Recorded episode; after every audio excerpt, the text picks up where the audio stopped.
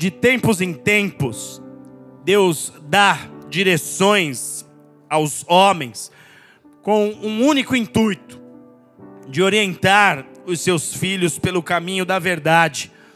Porque o homem sem Deus, ele anda rumo ao desconhecido.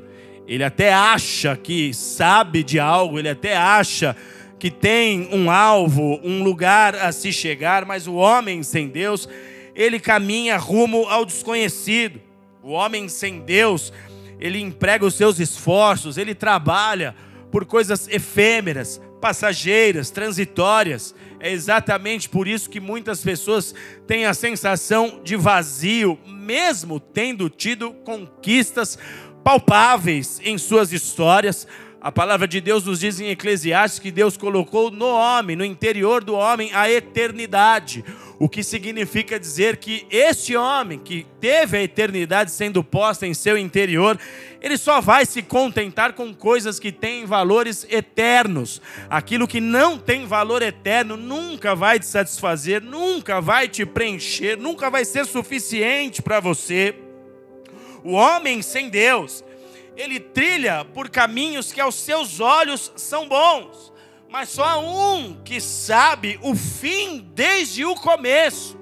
Só há um que sabe o fim das coisas desde o início delas, que é o próprio Jesus. E é por isso que de tempos em tempos, uma direção dos céus é dada aos filhos. O interesse de Deus é que os seus filhos caminhem de forma segura. Então ele vai levantar um profeta, então ele vai enviar uma palavra, então ele vai usar alguém para abrir os nossos olhos, ele vai usar circunstâncias para comunicar-se conosco, porque o desejo dele é que nós caminhemos de forma segura. É quando Deus te dá uma direção para você não entrar numa determinada sociedade, é quando Deus fala com você para que você espere por um sinal dele para que daí então você possa tomar as suas decisões. É quando Deus diz não para algo que você está insistindo, para algo que você insiste muito, e Deus fala conosco de tempos em tempos, Ele nos dá uma palavra, uma direção. Deus sabe o fim de todas as coisas, então Ele vem e nos dá direções. Por quê? E para quê? Para que nós sigamos por essas direções. Esse é o método de cuidado de Deus conosco. Nós podemos nos aprofundar nas Escrituras para ver esse, esse modo de Deus aparente em cada página da Bíblia. Ele está sempre comunicando algo. De tempos em tempos, ele sempre traz uma palavra para seguro, para proteção. Só que, após uma direção que nos foi dada por Deus, haverá sempre um intervalo de tempo até a próxima direção. E entre um direcionamento e outro, Deus silencia. Faz assim para quem está do seu lado. Ó.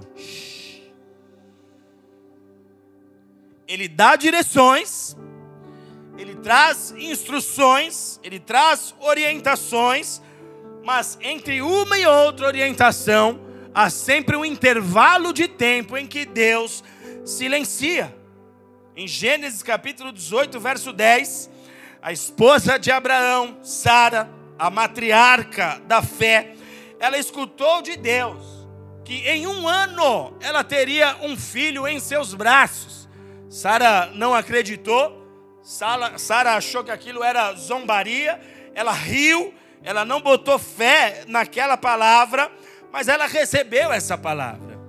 E até que essa gravidez se cumprisse, até que de fato ela pudesse ter essa criança em seus braços, ela não ouviu mais nada a não ser o silêncio de Deus. Ela não recebeu mais nenhuma palavra, não desceu nenhum anjo mais para falar novamente. Ela não recebeu outra revelação. Tudo que ela recebeu após essa palavra foi o silêncio de Deus porque o silêncio de Deus está presente na relação Criador e criação. Israel esteve no Egito, a Bíblia diz, por um período de aproximadamente 430 anos. E durante todo esse tempo, esse povo provou do silêncio de Deus. Nenhuma palavra, nenhuma orientação, nenhuma revelação, nenhuma instrução, nada. 430 anos de silêncio. O silêncio de Deus está presente na relação de Deus conosco. Ele fala, mas também ele silencia. Ele traz orientação, mas em outro momento ele também não fala nada. No Evangelho, ou nos Evangelhos, melhor dizendo, você vai ver a chegada de João Batista. João Batista vem pregar, João Batista vem anunciar verdades espirituais. Mateus capítulo 3, verso 1 diz: Naqueles dias apareceu João Batista pregando no deserto da Judéia. E o que, que nós temos que entender é: que dias eram esses? Quais cenários? Que situação era essa que João estava enfrentando? Que a Bíblia conta para nós que em determinados dias apareceu João pregando no deserto da, da Judéia, em dias de silêncio, porque essa era uma estação e uma época que também e novamente por um período de 400 anos, Israel não teve profeta, Israel não recebeu direção, Israel não viu profecia chegar em seu meio, Israel não recebeu novidade da parte de Deus, mais uma vez o silêncio de Deus esteve presente ali. O silêncio de Deus é algo comum, queridos. O problema é que eu e você não gostamos de silêncio. O problema é que a nossa geração não é nada habituada ao silêncio. O seu dia começa muitas vezes com o celular gritando desesperadamente que você tem que acordar. E depois que aquele abençoado ou não, depende do momento, o celular é abençoado ou maldito, parece. Mas depois do momento em que aquele alarme insiste em tocar, e você aperta a soneca, e você dorme de novo, e você aperta a soneca e dorme de novo. Depois que ele te levanta, o seu dia é cheio de barulho é notícia que chega para você, é mensagem que chega, a sua mente fica agitada, perturbada. Você entra no carro, liga o rádio porque você não quer ficar em silêncio. Se você vai de ônibus, você coloca um fone de ouvido porque você não quer ficar em silêncio. E se você tirar o fone, não ligar o rádio, do lado de fora, tem barulho de trânsito, tem buzina, tem vendedor gritando. Você chega no trabalho, você liga som ambiente, porque ninguém deseja o silêncio. O silêncio parece opressor, na verdade.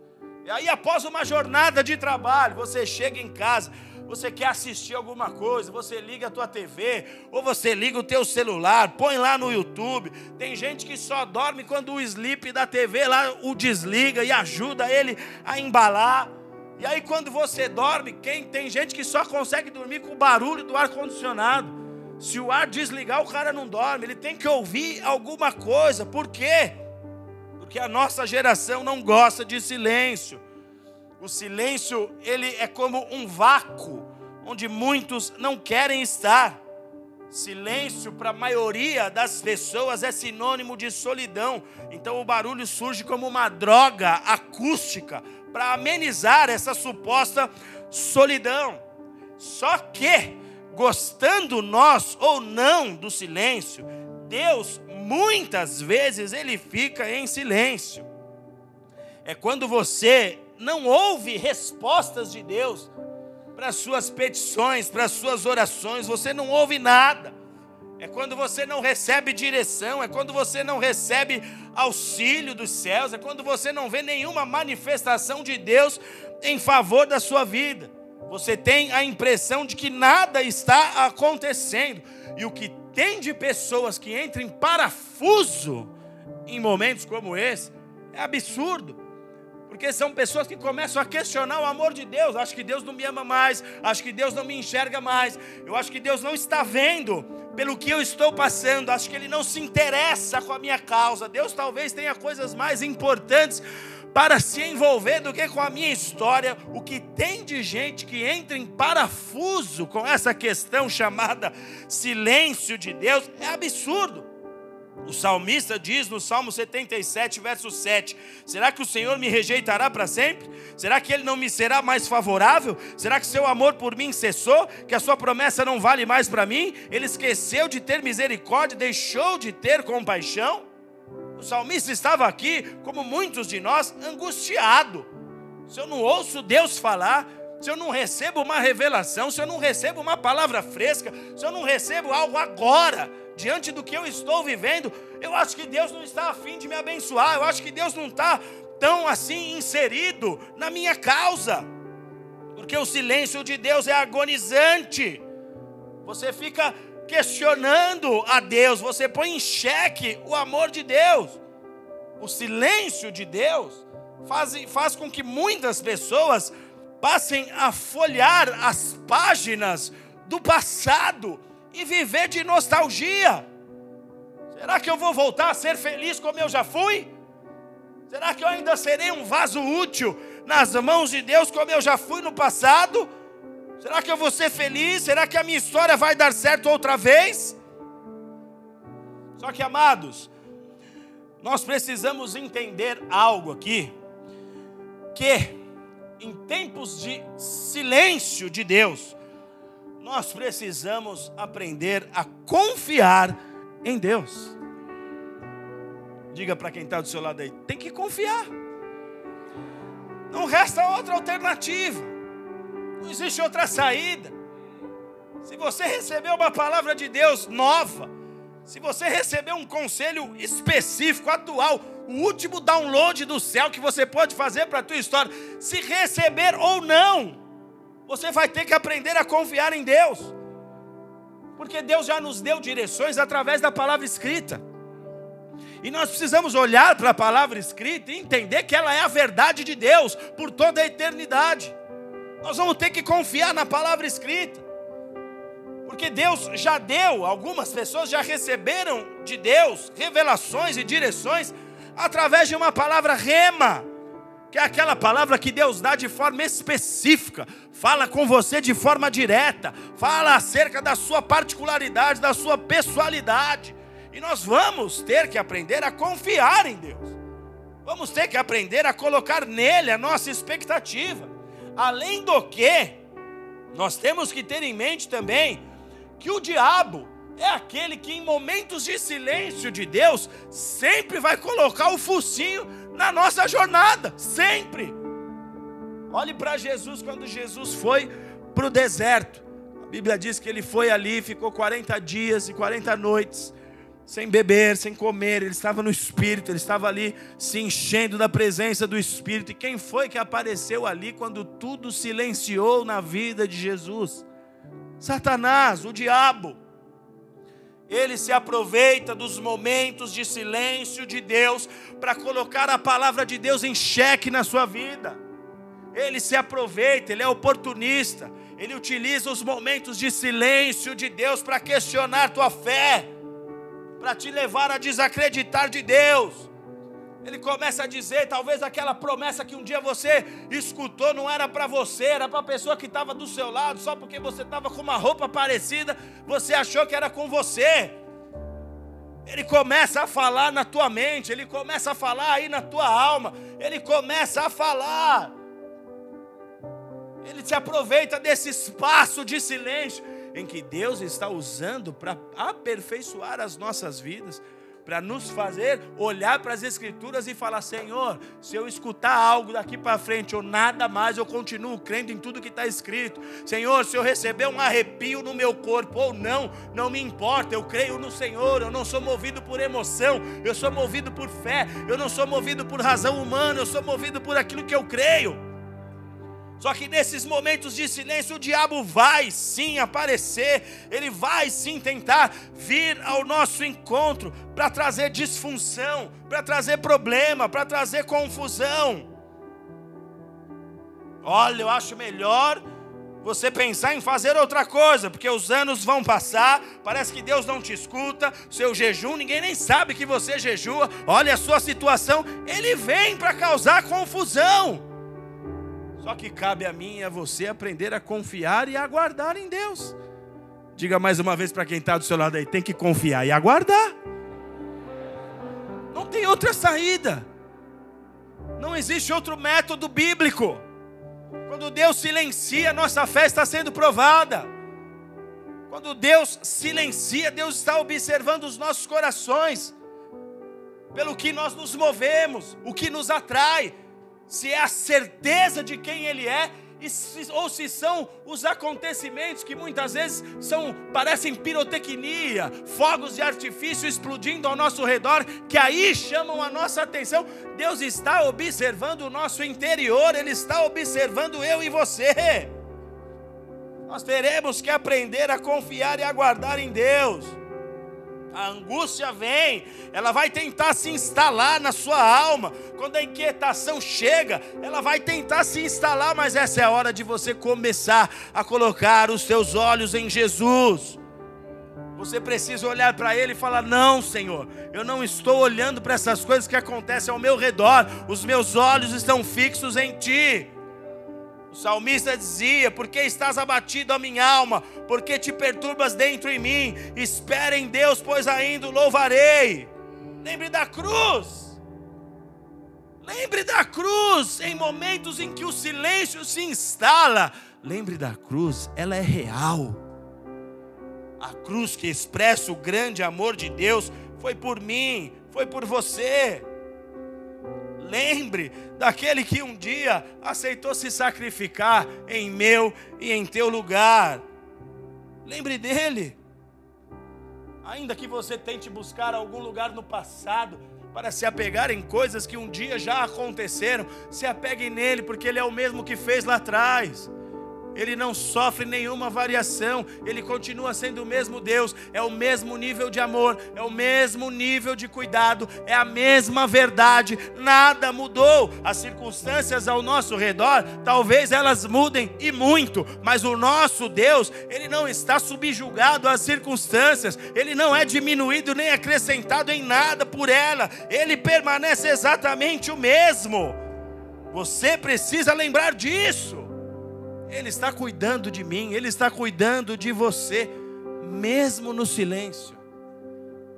Agora, se o meu papel é aguardar, qual é a maneira certa de se aguardar em Deus? Porque Deus pode silenciar, mas você não. Deus pode silenciar, mas eu e você não podemos. Então, qual é a maneira certa de se aguardar em Deus? Quem quer saber, dá um glória a Deus bem forte aí. Abra sua Bíblia comigo em Mateus capítulo 7. Jesus nos conta uma parábola nos ensinando a importância da oração. Mateus capítulo 7, a partir do versículo 6.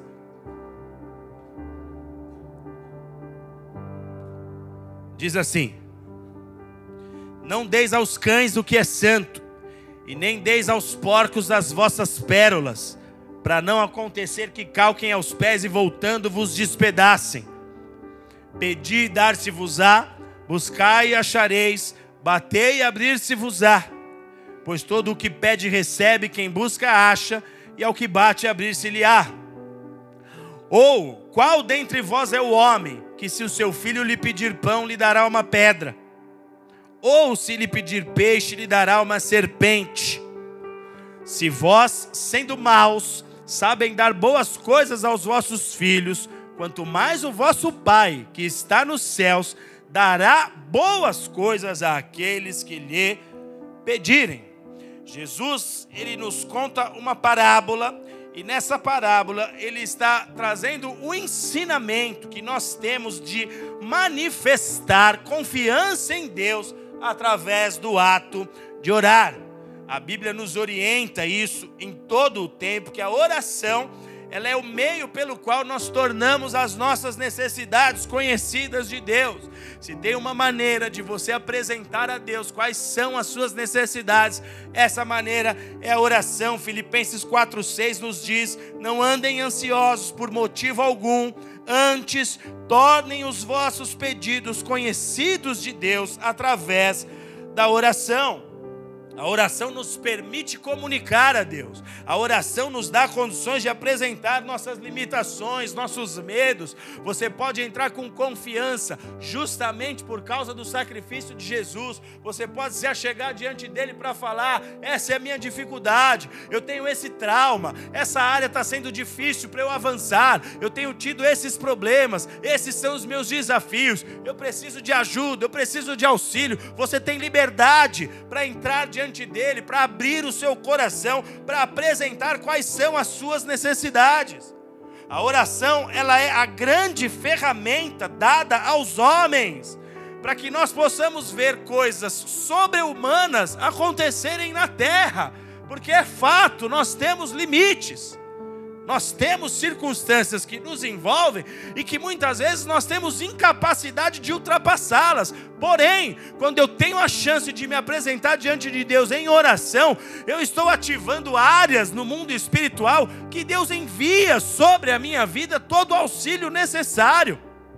A Bíblia conta episódios em que os homens de Deus estavam em cadeias, em prisões, e Deus enviava anjos ali para tirar aqueles homens daquelas, daquele cárcere homens que estavam sendo presos por pregar o evangelho. Eles não haviam cometido delito, mas estando presos, eles oravam, eles adoravam a Deus, eles entravam em ambientes espirituais. E qual era a resposta, amados? As respostas eram sobre-humanas, eram respostas naturais. O céu vinha na terra, coisas poderosas aconteciam, feitos maravilhosos. Quantas pessoas eram curadas através de homens que se colocavam em oração. Quantas realidades que chocavam, testemunhas que chocavam as pessoas que estavam presentes em ambientes de homens de Deus, mas porque esses homens buscavam ao Senhor, porque esses homens erguiam as suas vozes em oração, eles viam a glória de Deus invadir as suas vidas. Deus se move através da oração. Nós temos um episódio na Bíblia de um homem chamado Daniel que se colocou a buscar a Deus em oração, em jejum, se esforçou para conseguir respostas de Deus. E ele teve intervenções angelicais. Houve guerras nos ares para que respostas chegassem àquele homem. Porque o diabo sabe que um homem, uma mulher que insiste em oração, um homem, uma mulher que se dedica em oração, um homem, uma mulher que entende o que os apóstolos falavam, orai sem cessar, não pare de orar, busque ao Senhor. Esses homens vão provar de milagres, esses homens vão ver portas escancaradas diante deles, esses homens vão ver coisas que a maioria dos homens comuns não verão. Por quê? Porque eles são melhores? Não, mas porque eles descobriram o acesso às coisas espirituais por meio dessa oração. Então Jesus está trazendo para nós aqui um ensino, um ensino sobre a importância da oração, e Ele está dizendo que nós precisamos canalizar as nossas orações no lugar certo.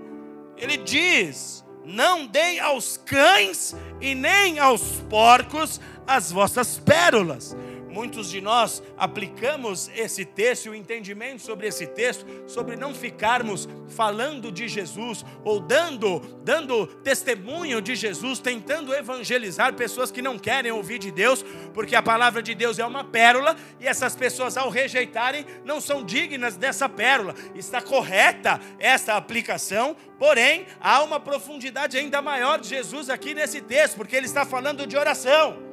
Não deis aos cães e nem aos porcos as vossas pérolas. Quem são esses cães? Jesus, ao falar de cães, está falando e se referindo a cães selvagens, rosnadores, que se alimentam de lixo, de carniça, seres sanguinários. O que Jesus está fazendo aqui, na verdade, é falando de demônios demônios que se alimentam com a lamúria de pessoas, demônios que muitas vezes se colocam entre nós e Deus para tentar receber a nossa palavra quando ela não é depositada no lugar certo, para tentar receber o que sai das nossas bocas quando elas não são enviadas no lugar certo. Porque qual é o contrário da oração? Ou na verdade, existe uma oração que é a oração do avesso, é a murmuração. Quando nós reclamamos, quando nós abrimos a boca para questionar as coisas que acontecem conosco, ó vida, ó céus, olha essa comida que está na minha mesa, olha como a minha casa está uma bagunça, olha como você está mal vestido, olha como você tem se cuidado. Quando nós fazemos isso, que nós estamos fazendo é um tipo de oração também, mas essa oração não vai a Deus, essa oração vai aos cães, os quais Jesus está se referindo aqui nessa parábola. Quando ele fala dos porcos, Jesus está usando a figura de um animal que para o judeu é considerado como um animal imundo, então ele está citando aqui cães e porcos que simbolizam formas distintas do, do mal. Os cães com a sua ferocidade e os porcos com a sua impureza. E ele está dizendo: não deem as suas pérolas para cães e porcos. Ele está falando de entidades espirituais que se alimentam com as palavras que saem das nossas bocas. Mas se as nossas palavras são orações enviadas a Deus, essas palavras são como flechas agudas no peito desses demônios. Agora, quando as palavras que saem dos nossos lábios não são orações enviadas a Deus, porque você pode chorar, você pode gemer, você pode falar dos seus problemas, mas no lugar certo, você pode se prostrar, mas prostrado é só aos pés de Jesus. Quando essas palavras são enviadas a Deus, esses demônios não suportam, mas muitos deles nos instigam para que nós ofereçamos a Ele uma oração reversa, que é a nossa murmuração. Já a pérola citada por Jesus aqui, por ser considerada a mais preciosa das joias, ela é o símbolo daquilo que possui muito valor, um alto valor. E nós precisamos entender que para Deus, a vida humana é a parte mais preciosa da criação, de tudo o que Deus criou, de tudo o que Deus fez. A minha e a sua vida é tido pelo Senhor como a coroa da criação. Ele fez todas as coisas e por fim fez o homem. Ele fez a sua imagem, a sua semelhança. E eu e você somos considerados para Ele como a coroa da sua criação. Salmo 8, versos 4 e 5 diz que Deus coroou o homem de glória e de honra. Deus coroou o homem de glória e de honra, Ele fez o homem à sua imagem, à sua semelhança. Então Jesus está dizendo: por que você vai entregar o que de mais precioso eu fiz para cães e porcos? Por que buscar auxílio com pessoas que não vão poder corresponder contigo da mesma medida que eu farei? Por que buscar apoio em lugares em que demônios estão ali, loucos, para te chupar, para te sugar, para tomar tudo que é teu? Os cães e os porcos estão posicionados. Sua vida é preciosa demais. Você tem um Deus que está disposto a te ouvir ainda que ele não fale uma só palavra, ainda que ele silencie, mas ele está ali para te ouvir, ele está ali para ficar atento às palavras que saem de teu coração, aquilo que o teu lábio muitas vezes só balbucia. A Bíblia conta a história de uma mulher chamada Ana, que tinha o desejo de ter filho, ela era uma mulher estéril. E aí a Bíblia diz que ela está diante do altar do Senhor, falando a Deus, a boca dela não saía som algum, só se mexia. O homem não pode saber o que uma boca que está balbuciando fala. O sacerdote achou até que ela estava bêbada, mas o Senhor estava olhando o coração daquela mulher porque muitas vezes a tua oração é em lágrimas, muitas vezes a tua oração é em gemido, muitas vezes a tua oração é em dor, como o salmista dizia: Eu me alimento do pão de lágrimas. Muitas vezes a sua oração é com dificuldade, você não consegue nem ficar em pé no lugar da oração, você se joga no chão, você deita, toda a força que você tem é ficar ali deitado, deixando com que o Espírito pare sobre a sua cabeça, sonde o seu coração, mas o Senhor está atento a tudo que se move dentro de você. É óbvio que existem orações que também precisam ser escutadas pelos nossos inimigos espirituais. Os demônios precisam ouvir nossas orações muitas vezes. Existem profecias que precisam ser liberadas, como o Senhor levou o profeta a um vale cheio de ossos secos e falou: libera uma palavra aí, porque eu vou usar essa palavra para fazer o meu milagre, vou fazer esse povo voltar a viver. Mas tem orações que sobem aos céus em espírito também, porque o Senhor som do nosso interior. Agora o que Jesus está dizendo é: não entregue as suas palavras para cães e porcos. Não coloque suas orações no lugar errado. Há muitos de nós que desenvolveu um hábito de busca errado. Muitos de nós passou a se apoiar na religião, achou que o fato de vir para a igreja, achou que o fato de servir num ministério, de pegar uma escala, de fazer alguma coisa, eu vim dar uma ajuda para Deus, Deus não precisa da ajuda do homem. É uma questão de chamada e correspondência à chamada.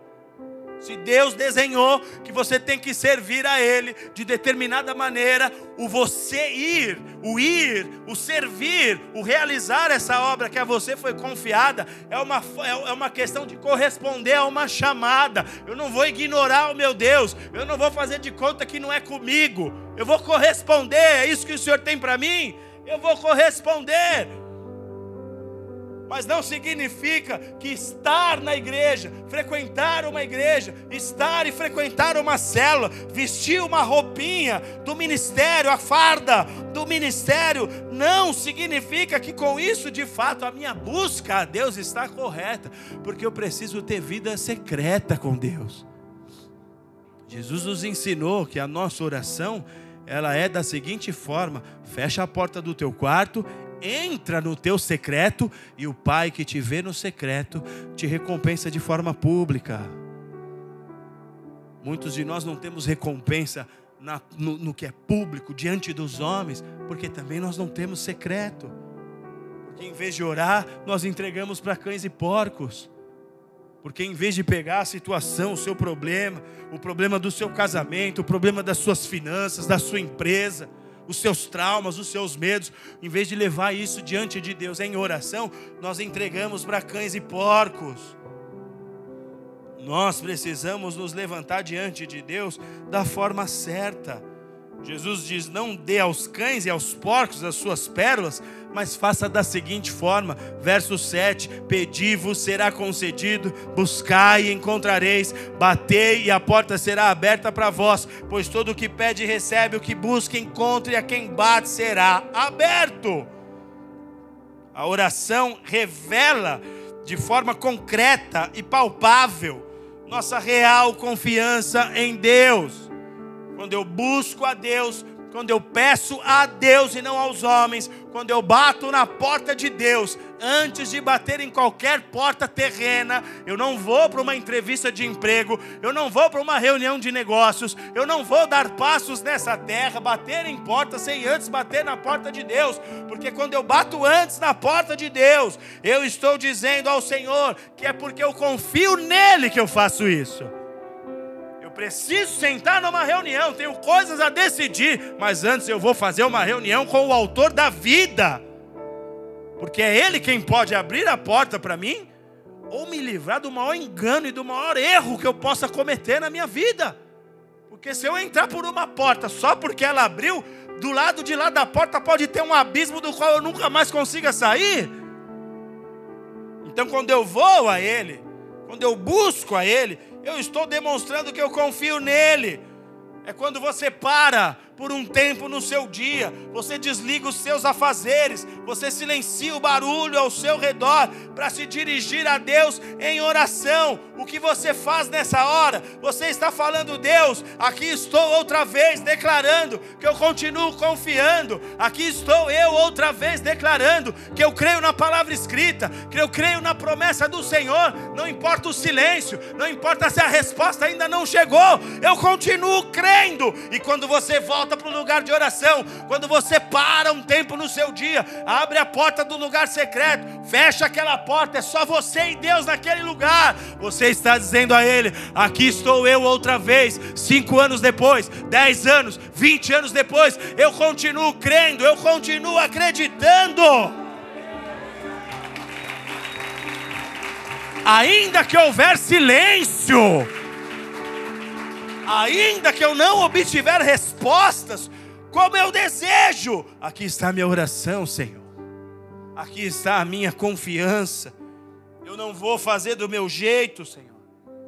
Eu não vou fazer às pressas. Eu não vou buscar minha própria saída. Eu não vou buscar a justiça própria. Eu não vou, mas eu vou esperar pelo teu agir. Vou esperar que o Senhor me enriqueça, eu vou esperar que o Senhor me abençoe, eu vou esperar, eu vou aguardar, é o que eu tenho a fazer. Davi enfrentou muitos momentos de angústia. Davi viveu dias em que talvez a palavra alegria foi riscada de seu vocabulário. Mas Davi foi um homem que aprendeu a não colocar sua vida e o seu futuro nas mãos de cães e porcos. Quando ele esteve em meio às suas lutas, ele invocou a Deus, ele obteve respostas. Segundo Samuel 22, 7, ele diz: Estando eu em angústia, invoquei ao Senhor, clamei ao meu Deus, e ele do seu templo ouviu a minha voz, e o meu clamor chegou aos seus ouvidos. A angústia pode vir, nós não somos de ferro. Nós não somos invencíveis, infalíveis. A verdade é que nós carecemos de Deus. A angústia vem.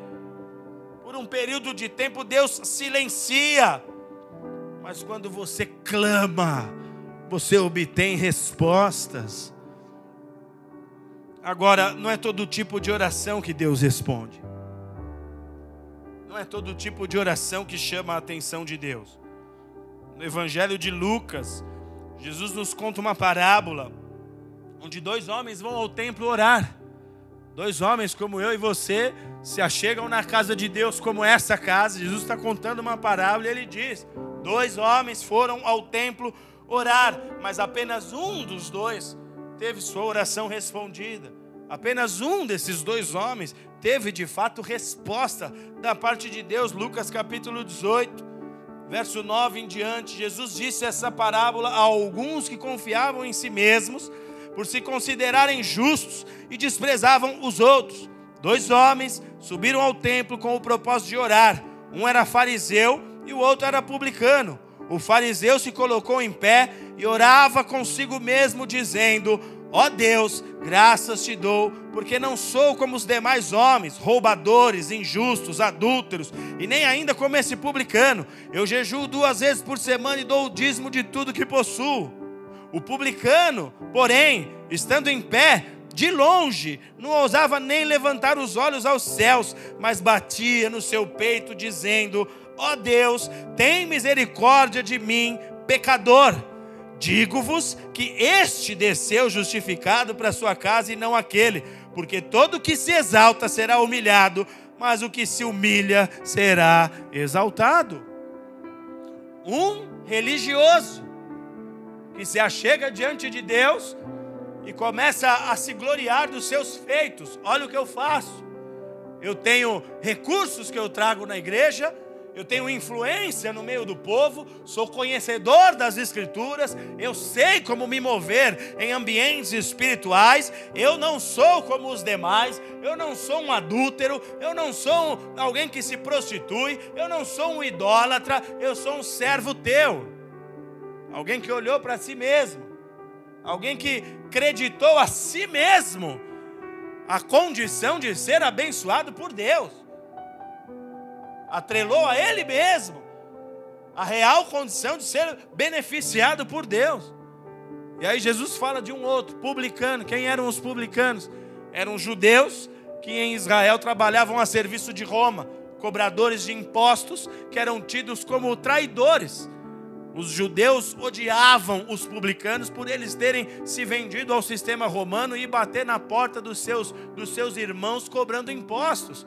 E aí o publicano está lá se arrependendo. Ele, o texto de Jesus nos conta que ele não consegue nem levantar os seus olhos, ele não se chega perto do altar, ele fica de longe, ele fala: "Tem misericórdia de mim". Era a única palavra que ele conseguia dizer. Batia no seu peito dizendo: "Sou pecador, tem misericórdia de mim, porque se eu não encontrar tua misericórdia, o que será da minha vida?". E Jesus diz: "Esse aí recebeu resposta. Esse aí teve a sua oração atendida. Porque existe um tipo de oração que faz romper o silêncio de Deus, que é a oração de humilhação. Os céus podem estar fechados, as coisas podem estar difíceis, você pode estar vivendo os maiores problemas, os maiores perigos, você pode estar na situação mais complicada de toda a sua vida. Existe um tipo de oração que faz romper-se o silêncio de Deus, um tipo de oração que faz com que Deus se mova apressadamente em tua direção, um tipo de oração que Deus fala não dá mais para ficar em silêncio. No outro texto, Jesus fala qual é o filho que pedindo ao seu pai pão, o pai vai dar pedra. O filho que pedindo ao seu pai peixes, o pai vai dar uma serpente. E aí Jesus fala: se vocês sabem dar boas coisas aos vossos filhos, quanto mais o Pai Celestial tem para vocês boas coisas. Olha o que Jesus nos ensina. Olha quão grande amor Ele está revelando. Ei, filho, eu estou vendo a sua situação, mas eu preciso que você compreenda quem eu sou na sua história. Eu preciso que você aprenda a confiar em mim. Quando você chega no nível de humilhação, que é o fundo do poço, já não tem mais para onde descer, é o ponto zero da sua vida. Quando você entende que você chegou no ponto zero, que você não tem mais ninguém para telefonar, você não tem mais ninguém para pedir dinheiro, já está todo mundo na sua captura, você não tem mais o que fazer. Quando você entender que tudo que você tem é Jesus, você chegou no lugar da tua humilhação. E é nesse lugar que o silêncio se rompe. É nesse lugar que a voz de Deus começa a se tornar audível outra vez. Há muitas pessoas que deixam de ouvir a voz de Deus porque estão como o fariseu, estão como o religioso, ainda tem respostas para si mesmo, ainda tem saídas, ainda tem os seus métodos, tem a sua maneira de resolver as questões. Quando aperta financeiramente, em vez de você aprender a viver no pouco, porque biblicamente existe uma promessa, que se você for fiel no pouco, sobre o muito você vai prosperar, sobre o muito o Senhor te colocará. Você não aguenta ficar no pouco, o que você faz? Você liga para o teu parente, você liga para tua mãe, para tua avó. Você casou, mas a tua mãe, a tua avó, o teu parente ainda está com as mãos e os pés e todo o controle da sua vida. Você não entregou para o Senhor ainda. Você não entregou. Você não organizou tua empresa. Você não aprendeu a fazer o cash flow da sua empresa. Você não aprendeu a organizar as finanças. E aí você fica de empréstimo, vivendo de uma bola de neve da qual Deus já não queria que você vivesse mais. Era para você ter organizado, era para você ter colocado os pingos nos is, organizado a sua empresa em toda a parte burocrática, pagar os impostos que a sua empresa precisa pagar, mas você tenta burlar, porque você está como esse religioso, você ainda tem suas maneiras. E aí Deus silencia. Preciso levar esse homem e essa mulher a aprender a confiar em mim. Eu não vou liberar. Eu não vou fazer. Ele vai ter que aprender a confiar. E o silêncio fica. E às vezes por mais tempo do que o necessário. Por mais tempo do que você teria que conviver com esse silêncio. Porque você está obstinado ainda nos seus métodos. Mas você precisa aprender a chegar diante de Deus e rasgar os teus métodos. Fala, Senhor, não quero mais os meus métodos. Você tem que aprender a voltar para a olaria de Deus. Você tem que aprender a, a, a dizer ao Senhor: quebra, faz de novo. Eu quero recomeçar.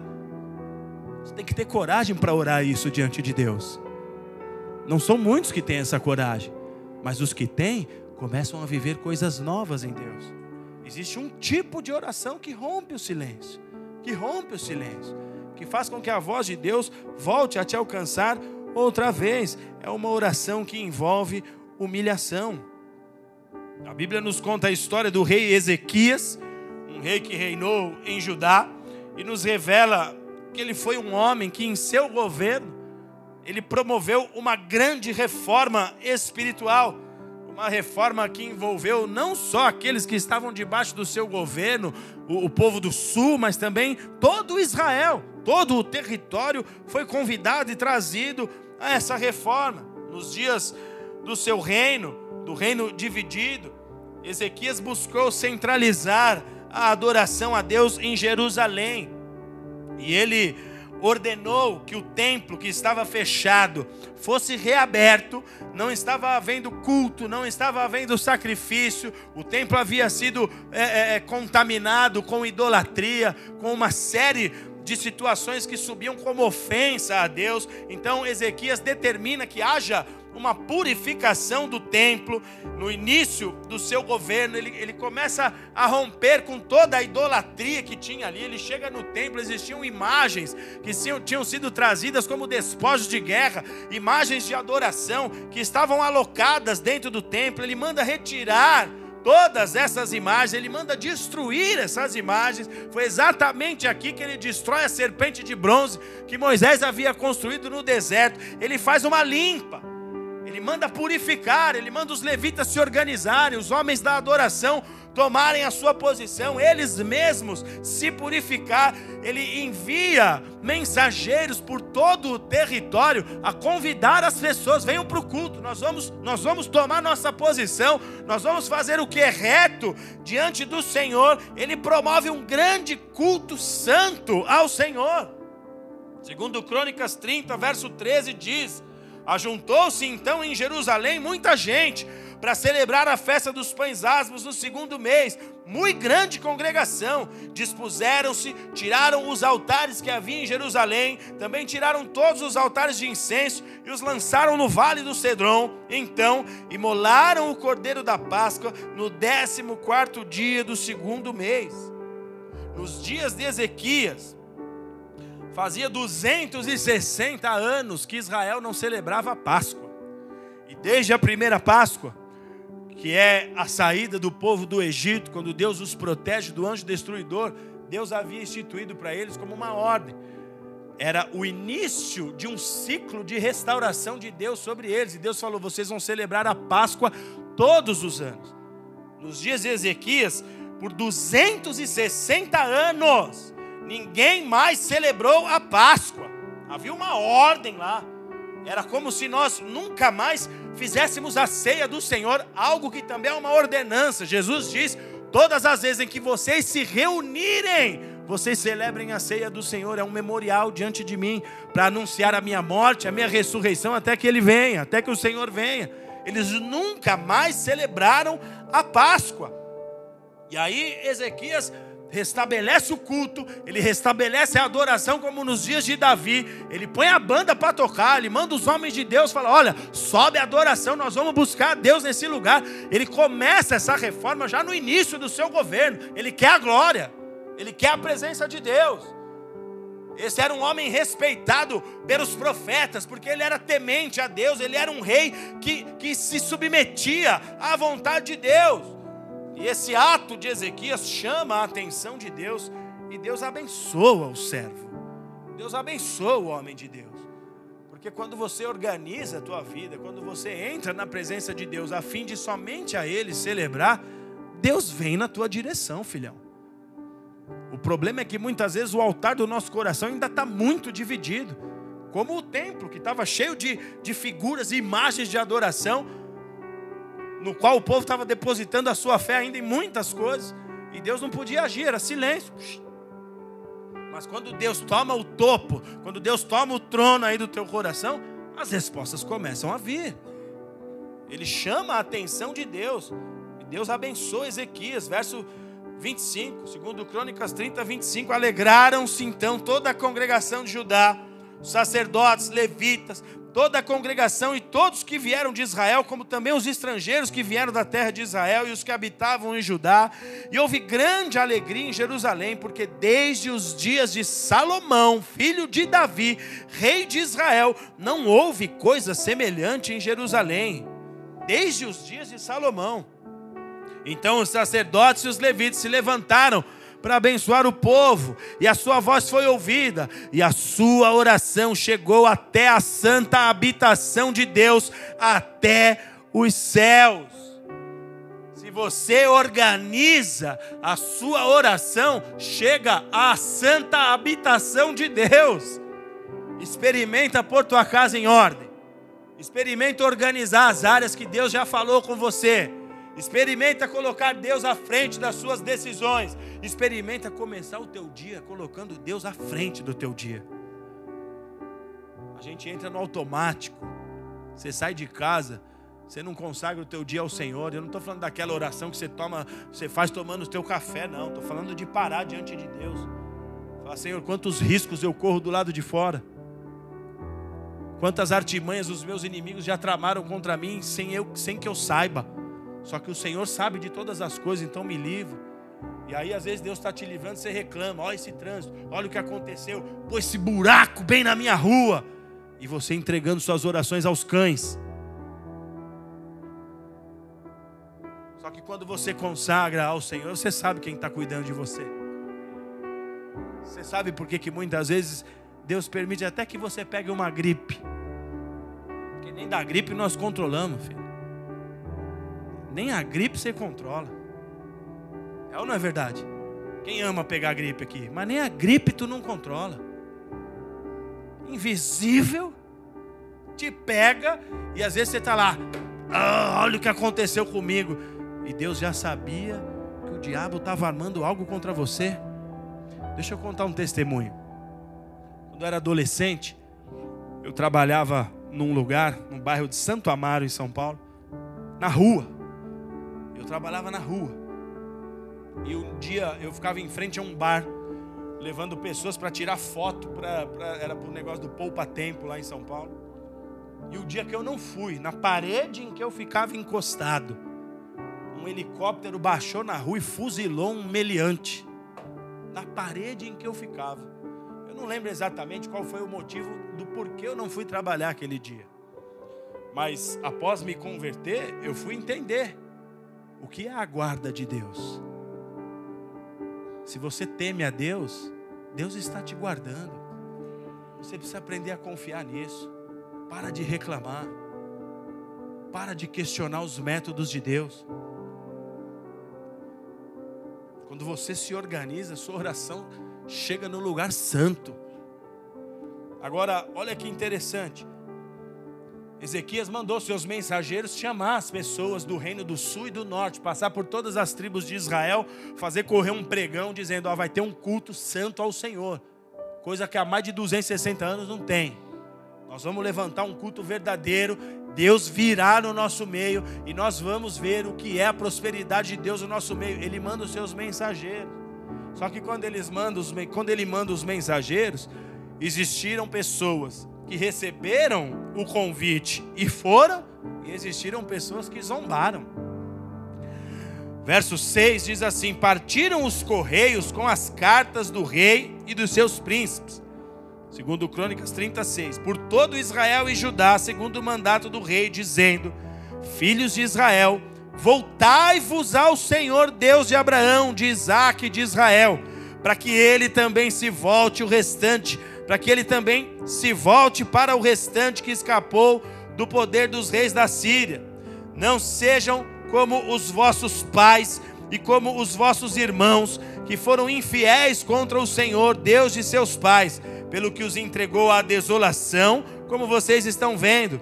Não endureçam a vossa cerviz, como os vossos pais, a cerviz é essa região cervical que não se prostra a Deus. Então não endureça a vossa cerviz, como os vossos pais endureceram. Confiai no Senhor e vinde ao santuário que ele santificou para sempre, e sirvam ao Senhor vosso Deus, para que o ardor da sua ira se desvie de vós. Porque se vós vos converterdes ao Senhor, vossos irmãos e vossos filhos encontrarão misericórdia perante os que levaram cativos e tornarão a esta terra porque o Senhor vosso Deus é misericordioso e compassivo, e não, e não desviará de vós o rosto, se vocês se converterem a Ele. Os correios foram passando de cidade em cidade, pela terra de Efraim, Manassés, até Zebulon, porém riram-se e zombaram deles. Todavia, alguns da tribo de Asser, de Manassés e de Zebulon se humilharam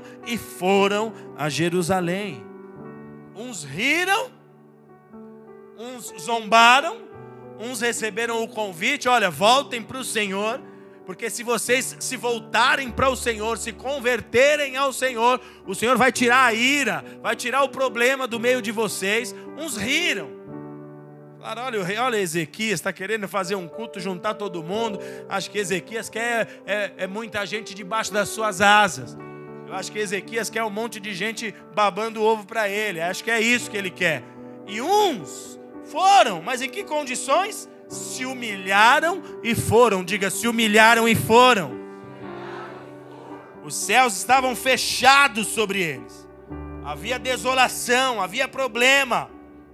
Uns riram, uns zombaram, mas existiram aqueles que se humilharam e foram.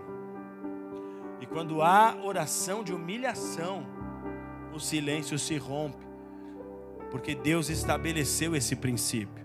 Os que se humilharem serão exaltados. O próprio Senhor estabeleceu esse princípio. No livro de Crônicas, segundo Crônicas 7, Salomão dedicou, quando ele constrói o templo, ele dedica a Deus e ele faz os seus pedidos. Ele falou: Senhor, eu gostaria que toda pessoa, sendo de Israel ou estrangeiro, que viesse nesse templo aqui e fizesse uma oração em humilhação diante do Senhor, que o Senhor escutasse essas pessoas e mudasse a sorte delas. É o desejo de Salomão, é o desejo de um líder de célula que abre e organiza a sua casa, que ajeita o sofá, a almofada. Ele fala: Senhor, eu não sei quem vai vir aqui hoje, mas o meu pedido é que quem entrar nessa casa hoje te conheça, Senhor. Veja o Senhor, não veja a mim, porque talvez se eles olharem para mim, eles vão ver as minhas deficiências, vão ver minhas limitações, mas se eles olharem para o Senhor como eu tenho olhado para ti, eles serão transformados. Então, Senhor, ouve, quando alguém nem abrir a boca, só balbuciar os seus lábios, quando alguém nem fizer barulho algum, som do coração, quando eles vierem aqui, quando eles estiverem na tua casa, Senhor, olha, olha para eles. Quando houver humilhação, olha para eles e responde. Foi essa, foi essa oração de Salomão quando ele dedicou o templo que construiu ao Senhor. E Deus escutou a oração de Salomão e falou: Gostei. Eu estou vendo que o teu coração se importa com as vidas. Eu estou vendo que você, Salomão, antes de olhar para si mesmo, você está olhando para a causa do povo. Você quer ver os teus irmãos, os teus compatriotas bem. Você quer ver o teu povo sarado. Eu gostei. Em 2 Crônicas 7, a partir do verso 12, diz assim: Então apareceu o Senhor a Salomão de noite e lhe disse: Eu ouvi a tua oração, eu escolhi para mim este lugar, para a casa do sacrifício. Se eu cerrar os céus, se houver silêncio, se não houver resposta, se não houver realizações, se não houver feitos, se eu cerrar os céus, de modo que não haja chuva, ou se ordenar aos gafanhotos que consuma a terra, e se eu enviar a peste entre o meu povo, se o meu povo, que se chama pelo meu nome, se humilhar e orar e me buscar e se converter dos seus maus caminhos, então eu o ouvirei dos céus, perdoarei os seus pecados e sararei a sua terra.